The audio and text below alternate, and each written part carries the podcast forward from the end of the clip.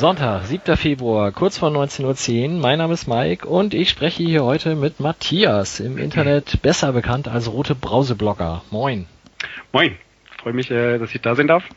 Ja, mal gucken, ob du dich Freitagabend immer noch freust. Das werden wir dann sehen. Das ist nämlich der Grund, warum du hier bist. Am Freitag treffen sich die beiden Vereine, denen unser Herz gehört, zu einem munteren Stell dich ein. Und wie du eben schon im Vorgespräch richtig sagtest, kann man das durchaus als Spitzenspiel beschreiben oder benennen, zumal ja die Ergebnisse heute uns jetzt auch schon bekannt sind und die ja. beide Teams jeweils mit 2 zu 0 relativ souverän gewonnen haben, zumindest wenn man das nackte Ergebnis sich anguckt. Ja. Bevor wir aber da ins Detail gehen, erzähl doch mal ganz kurz für die, die dich nicht kennen, wer du bist und wo man dich im Internet so finden kann, wenn man was über RB Leipzig lesen will. Äh, ja, Matthias, hast du ja schon gesagt, Namen, glaube ich, äh, hast du gesagt, ähm, äh, klassischer Event-Fan, nee, ähm, ja, RB Leipzig und ähm, blogge im Netz äh, als rote Brause-Blogger seit, äh, ja, schon seit sechs Jahren inzwischen, ähm, begleitet den Verein halt ja, tages, äh, tagesaktuell und äh, in allem drum und dran, in allen Facetten. Und sehr ausführlich, wie ich da noch. Ja, manchmal, manchmal auch ausführlich, ich kann mich nicht bremsen. ja, gut, aber einen ziemlichen Output, also da komme ich bei weitem nicht mit. Ja, wir haben über RB Leipzig ja schon häufiger mal gesprochen, auch an dieser Stelle mit, mit diversen anderen Leuten auch. Mit in der Hinrunde warst du, glaube ich, bei Michael, glaube ich, zu Gast. Also von daher. Ja, weiß ich gar nicht, letzte Runde kann ich mich nicht mehr erinnern. Ja, Egal. Also wir müssen nicht ähm, alles wieder aufrollen, was es über RB zu sagen gibt, was gut ist, was schlecht ist, was besser laufen könnte und wie ihr von anderen Vereinen gesehen werdet. Ich denke, das ist auch hier schon oft genug gemacht worden, will ich jetzt also an der Stelle auch gar nicht wieder aufwärmen. Gucken wir lieber auf das, was momentan tatsächlich zählt und da vielleicht eben einmal kurz auf das, was jetzt in der Winterpause passiert ist, nämlich eure Transferbilanz in dieser kurzen Periode. Was gibt's da Wissenswertes für uns zu berichten? Ja, wir haben völlig jedem Klischee widersprochen und äh, 0,0 äh, Spieler eingekauft äh, und äh, entsprechend 0,0 Euro ausgegeben. Äh, das reduziert natürlich die Transferbilanz der zweiten Liga extrem. Äh, ich habe trotzdem irgendwo gelesen, äh, irgendwas von äh, Wahnsinnstransferbilanz zweite Liga fand ich lustig. Ähm, äh, ja, man hat nichts gemacht, weil man gesagt hat, man hat einen guten Stamm zusammen, man will, dass die, die da sind, äh, Spielzeit kriegen und ähm, das, das Kollektiv nicht, nicht zerstören oder pff, äh, verändern. Und lieber Stellen schaffen, wo Nachwuchsspieler vielleicht mal reinstoßen können. Und hat entsprechend zwei Spieler abgegeben. Äh, ein per Laie nach äh, zum FSV Frankfurt, den ist Scholt Keimer, ein ungarischer ja, Nationalspieler, äh, Anschluss Nationalspieler, sage ich mal, und den Tim Sebastian nach äh, Paderborn, und hat so den Kader quasi so ein bisschen leicht ausgedünnt. Ähm, ich habe es irgendwo im Blog mal geschrieben, ich glaube, man ist inzwischen äh, offiziell sind es 21 Feldspieler, wenn man die zählt, die tatsächlich relevante Einsatzchancen sind, dann ist man, ist man inzwischen bei 17. Und das ist eine ja, eine recht überschaubare Zahl, mit der sich arbeiten lässt und wo dann immer mal so ein U19-Spieler eine Chance hat, vielleicht mal in den Kader zu stoßen und vielleicht auch mal ein paar Minuten in der zweiten Liga abzukriegen. Also von daher macht das schon Sinn. Kann man sich so fragen, ob das äh, nicht vielleicht so den Spieler Neuzugang gut wäre, um nochmal so einen Reiz zu setzen im Kader. Vereinsführung hat sich anders entschieden. Ja, kann man, kann man glaube ich gut mit leben. Mhm. Was man ja in der Winterpause auch gerne macht, ist Vorgriff auf die nächste Saison. Da gibt es bei euch auch noch nichts, ne? Also ihr habt keinen, der im Sommer jetzt kommt. Nee, gar nicht. Das hat mich auch ein bisschen gewundert, weil das bis jetzt die letzten Jahre eigentlich immer die Philosophie war, zu sagen, okay, man holt im Winter ein, zwei Spieler, die quasi schon im Vorgriff des Sommers eingebaut werden, um so ein bisschen, naja, dass die das Spielsystem lernen, sich im Team integrieren und dann halt, äh, ja, hinsichtlich der nächsten Saison schon da sind. Ja, kann man irgendwie kritisch sehen, muss man aber auch nicht. Das ist halt so, ist halt dieses Jahr so. Ist das denn vielleicht dieses Jahr schwieriger, weil man noch nicht ganz genau weiß, wo die Reise nächste Saison hingeht? Ja, glaube ich nicht. Das war die letzten Jahre ja auch nicht anders. Und eigentlich äh, hatte man immer, in welcher Form auch immer, Überzeugungskraft, dann im Winter Leute zu, was sich wie den Diego Demme, der ja immer noch äh, der Stammspieler ist hier und ähm, letztes Jahr den Emil Forsberg im Winter, den hat man ja auch geholt, ohne dass er jetzt wusste, ob er ein Jahr später, ein halbes Jahr später in der Bundesliga spielt. Also das hat schon immer funktioniert. Also da waren schon eigentlich immer, zumindest einer war eigentlich immer dabei, der dann auch wirklich tatsächlich ähm, dauerhaft da geblieben ist. Mhm. Wo glaubst du denn, dass, oder andersrum gefragt, wie wahrscheinlich ist es denn, dass ihr nächstes Jahr nicht in der ersten Liga spielt? also wenn du den Statistiker in mir fragst, dann äh, ist es extrem unwahrscheinlich, weil es gab, glaube ich, in den letzten 20 Jahren seit Einführung der Dreipunktregel gab es, glaube ich, einen Verein, der so einen Vorsprung mal verspielt hat und ich weiß gar nicht mehr, was war, Oberhausen. Also auf jeden Fall irgendeine Mannschaft, die so überraschend oben stand, wo man dann noch sagen konnte, okay, dass die dann nach der Winterpause vielleicht noch einbrechen, ist nicht ganz so äh, pff, ganz so extrem absurd. Ähm, bei RB jetzt sich vorzustellen, dass sie so einbrechen, dass sie so einen Vorsprung, Vorsprung verspielen, ja, also ich sag mal, alles außerhalb von den ersten drei Plätzen, da fehlt mir schon sehr viel Fantasie. Also das ist schon, ich weiß gar nicht, wie viele Punkte es gerade auf Platz 4 sind, 13 oder so, das ist schon in 14 Spielen 13 Punkte verspielen für ein Team, was relativ gefestigt ist, keine Zugänge hat im Winter. Das ist schon relativ schwierig. Das wäre also, natürlich dann super, wenn ihr dann in die Relegation kommt. Dann weiß man gar nicht mehr, für wen man sein soll gegen den HSV. Nein, schon gut. Also ihr habt momentan acht Punkte Vorsprung auf den Platz drei äh, und elf auf uns, auf Platz vier, wobei das dann ja Freitag vielleicht nur noch acht sein werden. Das werden so, wir dann sehen. 13, naja, klar. Okay. Äh, mal schauen. Ja, ähm, es gab ja. in der Winterpause natürlich trotzdem mal wieder die üblichen Geschichten rund um euer zu viel vorhandenes Geld und da gab es unter anderem ein Zitat von Ralf Randing, was sinngemäß lautete, ja, im Sommer hauen wir mal 20 Millionen raus. Wie war es tatsächlich und was gab es da für Diskussionen bei euch intern vielleicht drüber? Ja, es ist immer so ein bisschen, Winterpause ist immer eine schöne Zeit, um Artikel zu schreiben, die äh, eigentlich keiner braucht. Ähm, gibt ja verschiedene Geschichten. Es gab die andere Geschichte, wo dann irgendwie geschrieben wurde, RB hat nächstes Jahr einen 200 Millionen Euro Etat, wo dann irgendwie relativ schnell klar war, dass das eine totale Unsinnsgeschichte ist. Also eigentlich versucht man gerade so ein bisschen Kostenminimierung Minimierung zu betreiben. Und ähm, äh, auch hinsichtlich der UEFA zu sagen, man versucht den Red Bull-Anteil auf 30 Prozent zu äh, reduzieren. Und dann kannst du dir selber ausrechnen, was dann irgendwie für einen Etat rauskommt, weil ähm, ja, wir können über Red Bull reden, wir wollen, die stecken nicht jedes Jahr 100 Millionen in die Mannschaft oder so und das äh, wird nicht sein. Und ähm, von daher kann man sich das selbst ein bisschen ausrechnen, dass das alles so ein bisschen Quatsch ist. Und diese 20 Millionen war eher so eine fiktive Aussage von wir könnten dann auch im Sommer 20 Millionen äh, in Transfers investieren oder in den Transfer, aber und dann fehlt dann halt das Aber bei der Überschrift. Ähm, äh, äh, an den 20 Millionen hängen dann, wenn du so einen Spieler holst, hängen dann auch Gehaltskosten, die man sich eigentlich nicht aufhalten will. Erstens nicht, weil es einfach viel Geld ist und zweitens nicht, weil man die, die Strukturen im Kader nicht verändern will. Das heißt, wenn du dir dann irgendeinen 20 Millionen Transfer holst und der kriegt verdient dann 5 Millionen und äh, der nächste im Team verdient dann irgendwie, was weiß ich, anderthalb, äh, oder lass es zwei sein, dann hast du natürlich eine Situation, die du eigentlich, eigentlich als Trainer nicht willst und ähm, ja, ich sag mal, die Aussagen der Verantwortlichen vom Präsidenten bis, bis zum Trainer sind in der Winterpause eigentlich relativ eindeutig gewesen, dass man eher den Weg der letzten ein, zwei Jahre geht oder der jüngeren Vergangenheit geht und sagt, man entwickelt Spieler. Also das, was ich gerade gesagt habe, diesen Kader so ein bisschen äh, auf 17 Feldspieler so einzudampfen und zu sagen, wir schaffen lieber Lehrstellen für die U19-Nationalspieler, die man im Team hat.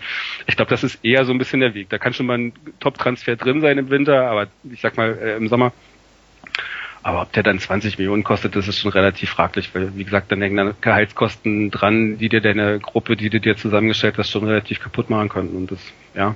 Ich sag mal, letztlich wird man einen, einen Etat haben im Sommer, der, pff, einen, ja, zum Durchschnitt der ersten Liga, zum gehobenen Durchschnitt der ersten Liga gehören wird, sage ich mal.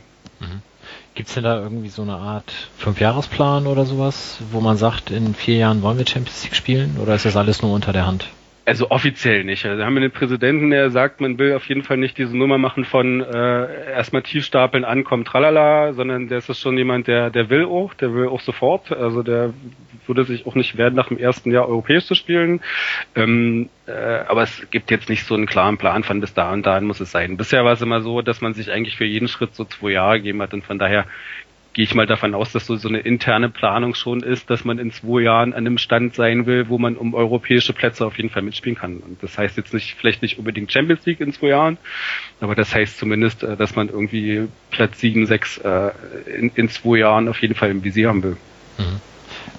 Dazu vielleicht ganz kurz kleiner Sidestep, passt ja auch das, was jetzt die Woche über publik wurde mit dem neuen Stadion. Ich glaube, die ja. Pläne sind gar nicht so neu, die habe ich irgendwie letztes Jahr schon mal mit Tom kurz besprochen, aber jetzt kam die Zahl 80.000 das erste Mal so ein bisschen ins Gespräch. Ja, auch das ist so eine, so eine Mond, bisschen so eine Mondberichterstattung.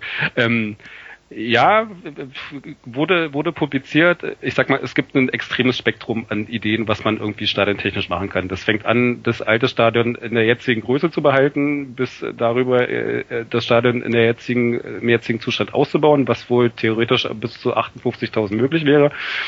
Und äh, die letzte Option wäre halt irgendwie, wenn man das, was weiß ich, mit Reisewegen in der Innenstadtstadion und das ist jetzt so ein bisschen schwierig, das auszubauen, weil es sind Anwohner, tralala, was sagt die Stadt dazu, wollen die das, äh, geht das und äh, etc.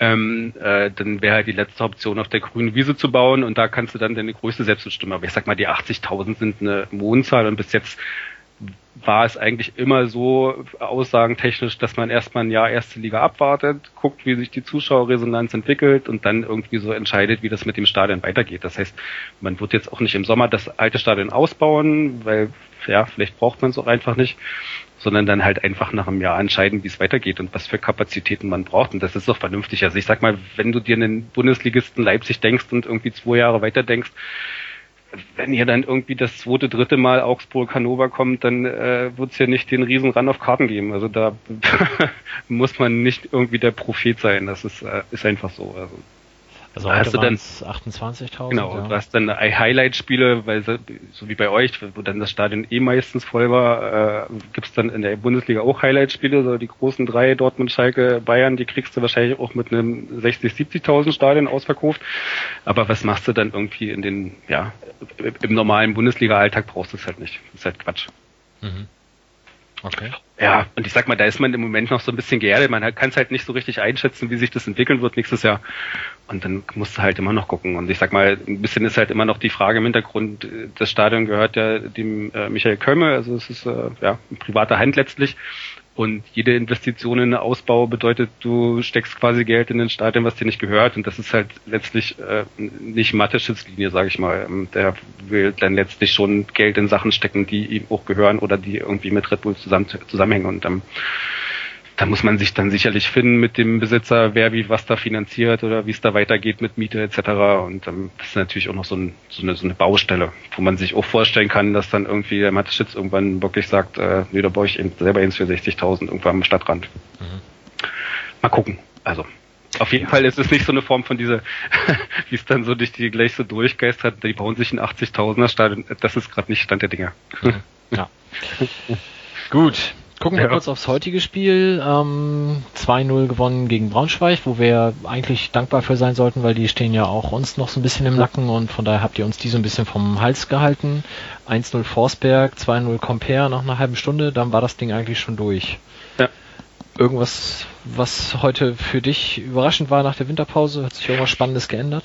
Äh, geändert hat sich eigentlich nichts. Ich war ein bisschen überrascht, dass das äh, tatsächlich so flüssig lief. Also die ersten 40 Minuten waren schon, ja, kann man schon sagen, fast das Beste der Saison. Also das war, äh, also Braunschweig hat extrem tief gestanden und dicht, äh, dicht gemacht und trotzdem war, war es ein sehr souveränes Spiel. Also so in, in Balance, äh, nicht in den Konter zu laufen, sondern sich den Gegner langsam zurechtzulegen und zurechtzuspielen und dann irgendwann die Tore zu machen. Das war schon da war ich schon ein bisschen überrascht, dass das jetzt so direkt nach der Winterpause schon so funktioniert, vor allem, weil die letzten Wochen in den Medien immer nur über Bundesliga geredet hat und das äh, ja meistens eher dazu führt, dass dann das erste Spiel dann erstmal so daneben geht. Also das war schon recht beeindruckend, was sie so 40 Minuten lang gemacht haben. Und den Rest des Spiels haben sie dann halt mehr oder weniger verwaltet und das war auch gut, äh, so defensiv vor allem, aber ja, da ja, war dann nicht, passierte dann nicht mehr so viel. Also das fand ich überraschend, ansonsten hat sich eigentlich äh, tatsächlich nicht so richtig viel geändert. Mhm. Wie voll war denn der Gästeblock? Äh, ja, ich glaube, so wie letztes Jahr, ich glaube ein paar weniger, es waren ungefähr 1500 da äh, im offiziellen Gästeblock und dann waren noch 50 oder 60, die standen mit auf der RB gegengerade. Ich glaube, das war wahrscheinlich der linke Ultrablock, die wurden so ein bisschen abgesandt. Ah, okay. Aber generell habt ihr dieses Jahr noch viele Vereine, die das Auswärtsspiel bei euch boykottieren? Äh, kann ich gerade gar nicht so richtig, habe ich gerade nicht im Kopf, weil, ähm, aber ich würde sagen eher nicht, weil ähm, eigentlich in der Rückrunde wir zu den ganzen Vereinen fahren, die viele Fans haben. Also von daher kommen die eigentlich, also so Düsseldorf, Kaiserslautern, äh, ihr, St. Äh, Freiburg etc., da fahren wir eigentlich überall hin. Also von daher bleiben jetzt die großen Vereine nicht mehr übrig, die zu uns kommen. Und die haben aber auch dieses Jahr nicht boykottiert in der Hinrunde, oder? Eigentlich haben alle so ein bisschen, es gibt jetzt halt so ein bisschen, hat sich so ein bisschen, naja, runter, also war letztes Jahr ja auch schon meistens so, aber es hat sich so ein bisschen runter reduziert auf tatsächlich so die, die, die Ultrakerngruppen, die nicht kommen. Und mhm. der Rest, der ist ja, aber letztes Jahr eigentlich auch schon gekommen. Also Braunschweig waren letztes Jahr auch 2000 Leute da, obwohl die Ultras boykottiert haben. Also es ist halt, es ist halt der Klassiker. Also halt die Kern, also die, die sich als aktive Fanszene verstehen, bleiben halt zu Hause, so wie Braunschweig heute, die lieber zum Karneval gehen und einen Anti-RB-Wagen machen wollten auf dem Umzug. Und ähm, ähm, der Rest fährt halt. Also ja, merkst du dann halt an der Stimmung, ist dann halt irgendwie, der Block ist dann halt nicht so laut, der Gästeblock, aber das ist dann, ist dann auch nicht mein Thema. Also. Ja, die guten Fanszenen kommen ja ohnehin. Ja, die guten kommen. Auf euch. ja. Mal gucken, ja. Und, und Fürth kommt auch immer, das ist ja. Na siehst du, dann ist auch alles in Ordnung. Ähm, ja, wenn wir noch ein bisschen auf den Freitag schauen, wir haben ja einen Spieler, der von uns in der Hinrunde zu euch gewechselt ist, nämlich Marcel Halstenberg, der immer ja. noch unser, ich glaube, drittbester Torschütze ist in dieser Saison. der kann seine, sein Torkonto für uns leider auch nicht ausbauen mit einem schönen Eigentor am Freitag, weil weil er wahrscheinlich ausfällt. Also ich bin mir nicht sicher, ob es schon tatsächlich fest ist, dass er ausfällt, aber die Wahrscheinlichkeit ist schon recht hoch. Also selbst falls er bis dahin wieder fit sein sollte, der hat sich irgendeine Muskelverletzung im Hüftbeuger, wo auch immer das sein mag, ah. zugezogen und ähm, was dann Ralf Rangnick dazu verleitete, auf der letzten PK einen längeren Monolog zum äh, äh, zu halten, wie Malade doch äh, äh Marcel Halzenberg ist, weil er immer irgendwas hat und dass man sich da mal ein bisschen kümmern muss, dass er irgendwie so stabil wird ähm, was ein bisschen lustig war. Ähm, ja, ich vermute, selbst wenn er fit werden sollte bis zum Spiel, wenn er dann irgendwie acht oder zehn Tage Training verpasst hat, wird er dann trotzdem auf jeden Fall, wenn dann höchstens auf der Bank sitzen. Also. Mhm. Aber grundsätzlich hat er bei euch ein ziemlich gutes Standing. Ne? Also aus, abgesehen jetzt von dem Zitat von Rang, das habe ich ja. auch gelesen, wo er gesagt hat, wir müssen da mal was tun. Vielleicht spielt er irgendwann nicht mehr nur Liga, sondern auch nur international. Da muss ja. er mal ein bisschen robuster werden. Ja. Aber das spricht ja eigentlich auch schon von sehr viel Wertschätzung.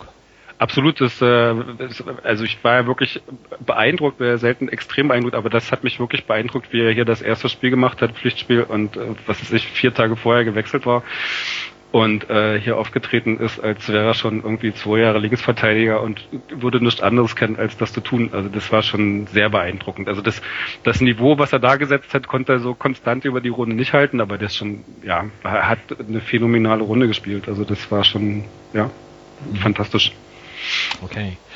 Ja, dann habe ich bei den üblichen Twitter-Scharmützeln in der letzten Woche, sagte auch irgendjemand auf der Suche nach einer RB-Karte, also St. Pauli gegen RB-Karte, ja, Gästeblock kann ja kein Problem sein. Da habe ich dann ein bisschen gelächelt und gesagt, nee, nee, Gästeblock ist ausverkauft. Wie reist denn das Gros der Leute an? Oder gibt es sowas wie organisierte, organisierte Auswärtsfahrten bei euch in dem Sinne? Äh, ich muss es gleich revidieren, weil ausverkauft ist er tatsächlich noch nicht. Gibt's also ja nicht. Fehlen, glaube ich, noch 300 Sitzplatzkarten. Das liegt natürlich nur an euch, weil eure Sitzplatzkarten teuer sind. Ja, guter Geschmack ist teuer. ja, ähm, also die Stehplatzkarten waren relativ schnell weg, aber so mit den Sitzplatzkarten tun sich ein bisschen schwer. Ich glaube auch nicht, dass die letztlich alle noch weggehen. Also wahrscheinlich werden so 100, 200 Plätze tatsächlich frei bleiben. Ähm, ja, es gibt äh, organisierte äh, Fanbusreisen. Ich weiß gar nicht, wie viele Busse fahren. Die sind auf jeden Fall auch schon ausverkauft. Ähm, was, ja, also so Hand, also so, so Pi mal Daumen ist es eigentlich immer so, dass die Hälfte der Anreisenden mit dem Bus kommt und der Rest dann individuell mit äh, Autos, Zug, was auch immer anreist. Mhm. Wie, wie sieht's bei dir aus? Bist du selber da?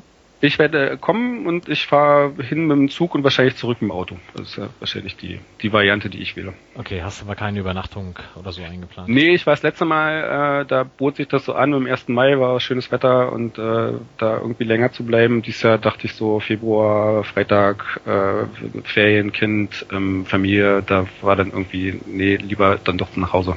Mhm. Was muss man sich denn momentan erwarten, wenn ihr auswärts bei einem Verein in der oberen Tabellenhälfte spielt. Wie tretet ihr da auf? Ja, gute Frage.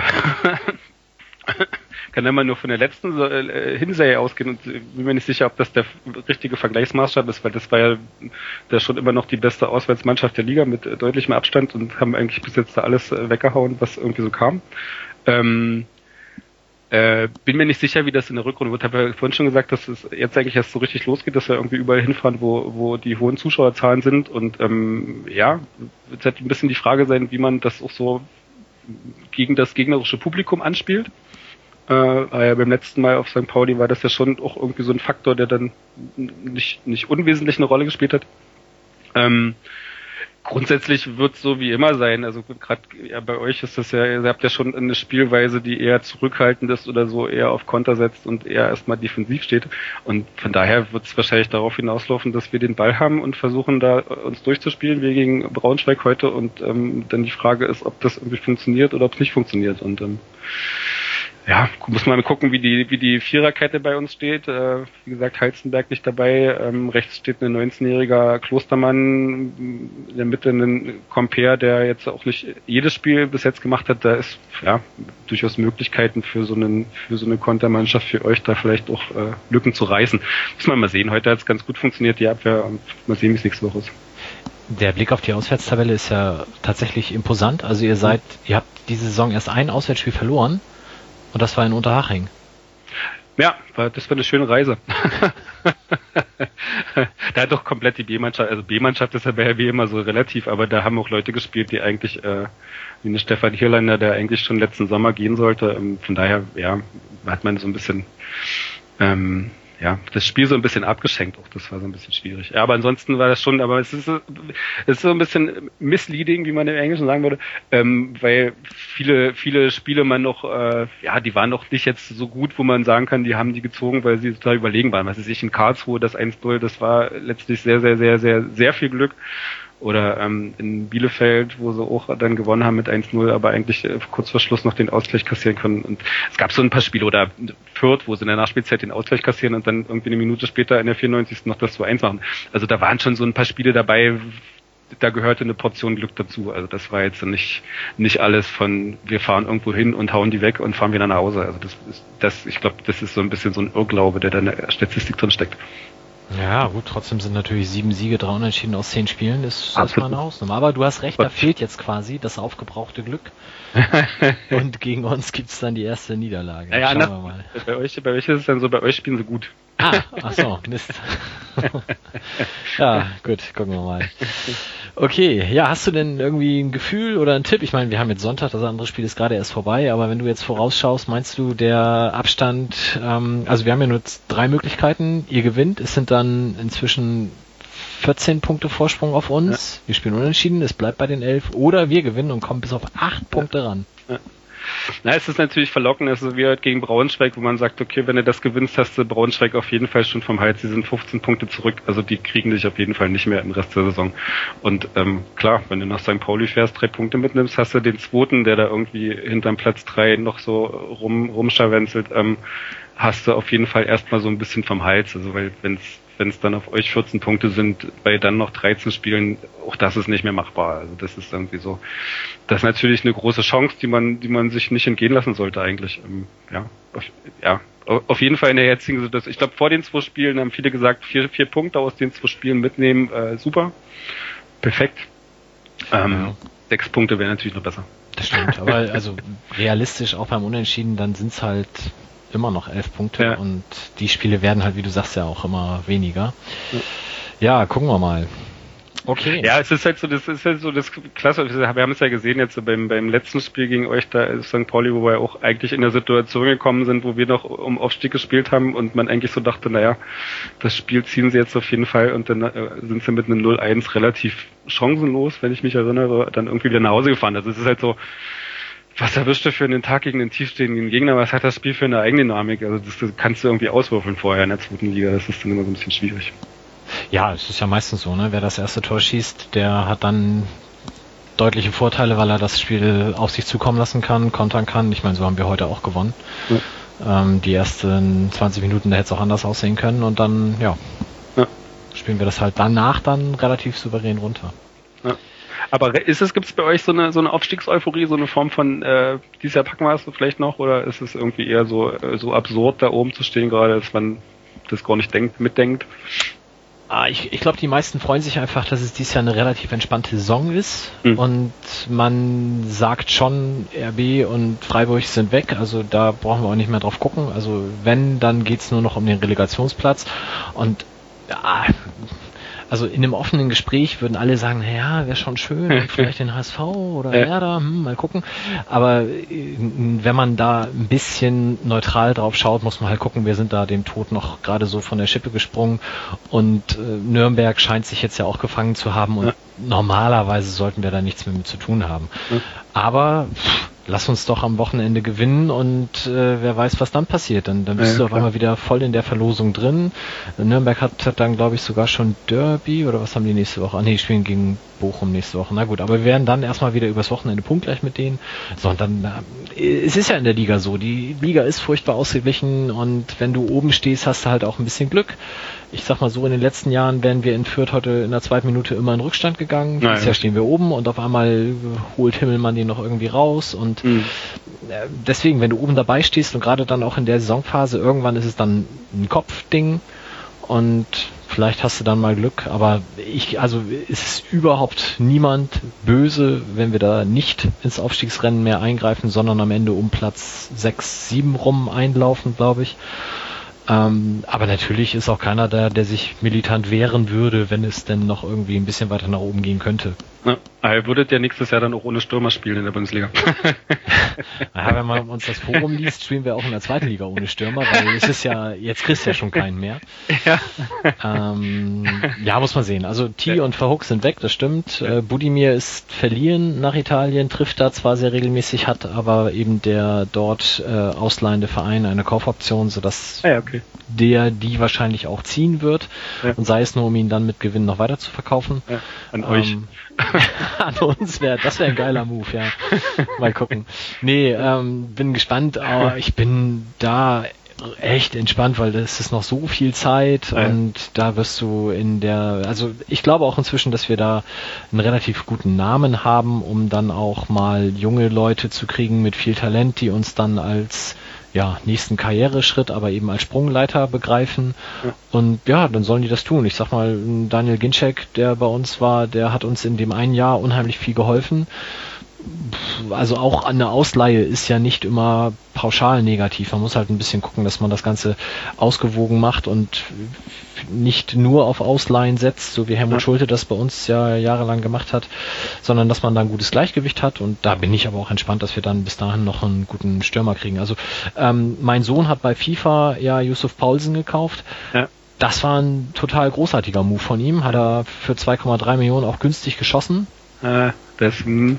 Ich befürchte, wenn McLaren ruft, muss er mehr bezahlen. Äh, also es gab ja das Gerücht, dass Emil, äh, Liverpool für Emil Forsberg 9 Millionen bietet. Da hat Rang- Rangnick nur gesagt, äh, ob die, ob die RB für, für dusselig halt. Dass, äh, dass äh, sie denken, der könnte für 9 Millionen nach England wechseln.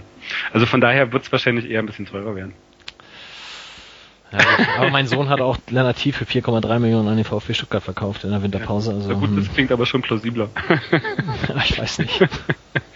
ja, nein, aber nochmal, also da bin ich entspannt. Also ich glaube nicht, dass unser Sturm ähnliche Qualität aufweist wie eurer nächste Saison, aber ich bin auch weit davon entfernt, in Panik zu geraten. Und sollten wir tatsächlich aufsteigen, bieten sich da auch nochmal andere Möglichkeiten. Ja, wir schicken das Band an Ralf Rangnick und dann kann er über die Laie nochmal nachdenken von Ja, den gut. Ich, Spielern. ich leite auch gerne den Kontakt zu Thomas Meckleran her, wenn es sein muss. Also da Ah ja, die kennen sich ja schon. Ach stimmt, ja. no? Gut. Cool. Matthias, vielen Ja. Dank. Hast du noch letzte Worte? Möchtest du unseren Hörern noch was mit auf den Weg geben? Hört äh, Melanton. Immer. Ah ja, du hast noch gar nicht hier euren Podcast empfohlen. Champagner statt Bier. Champagner statt Bier ist ein, auch ein wunderbarer Podcast äh, mit, wie du schon richtig bemerkt hast, äh, technisch äh, suboptimaler äh, Ausstattung, weil wir äh, mit Tischmikrofon aufnehmen und nicht mit Headsets. Ähm, aber immer wieder ist der einzige deutsche äh, Food, Football Podcast, also Food wie Essen. Äh, tolles Wortspiel, äh, selbst ausgedacht. also es gibt äh, auch in jedem äh, Podcast was zu essen und zu trinken, macht sich in so, solchen Podcasts auch immer gut, wenn jemand mal so ein bisschen schmatzt im Hintergrund und so und was trinkt und äh, Prost sagt und so. Ja? Ja, also ich muss sagen, ich höre den immer sehr gerne. Ich habe tatsächlich die vorletzte Folge war für mich akustisch ähm, nicht nachzuvollziehen. Da habe ich Ja. dann war ich auch selber unterwegs und da war es dann um mich rum vielleicht auch zu laut, aber ansonsten sehr empfehlenswert. Und auch mit dem nötigen ähm, ja Augenzwinkern, nicht alles so ernst nehmen und auch über, sich selber lachen können, gefällt mir immer gut. ja. In der letzten Folge haben wir äh, einen, Nutella-Ersatz gemixt. Das äh, so- sollte man sich auf jeden Fall anhören. Als Sportler, wer sportlich interessiert ist und äh, eine Karriere vorhat, sollte sich das anhören.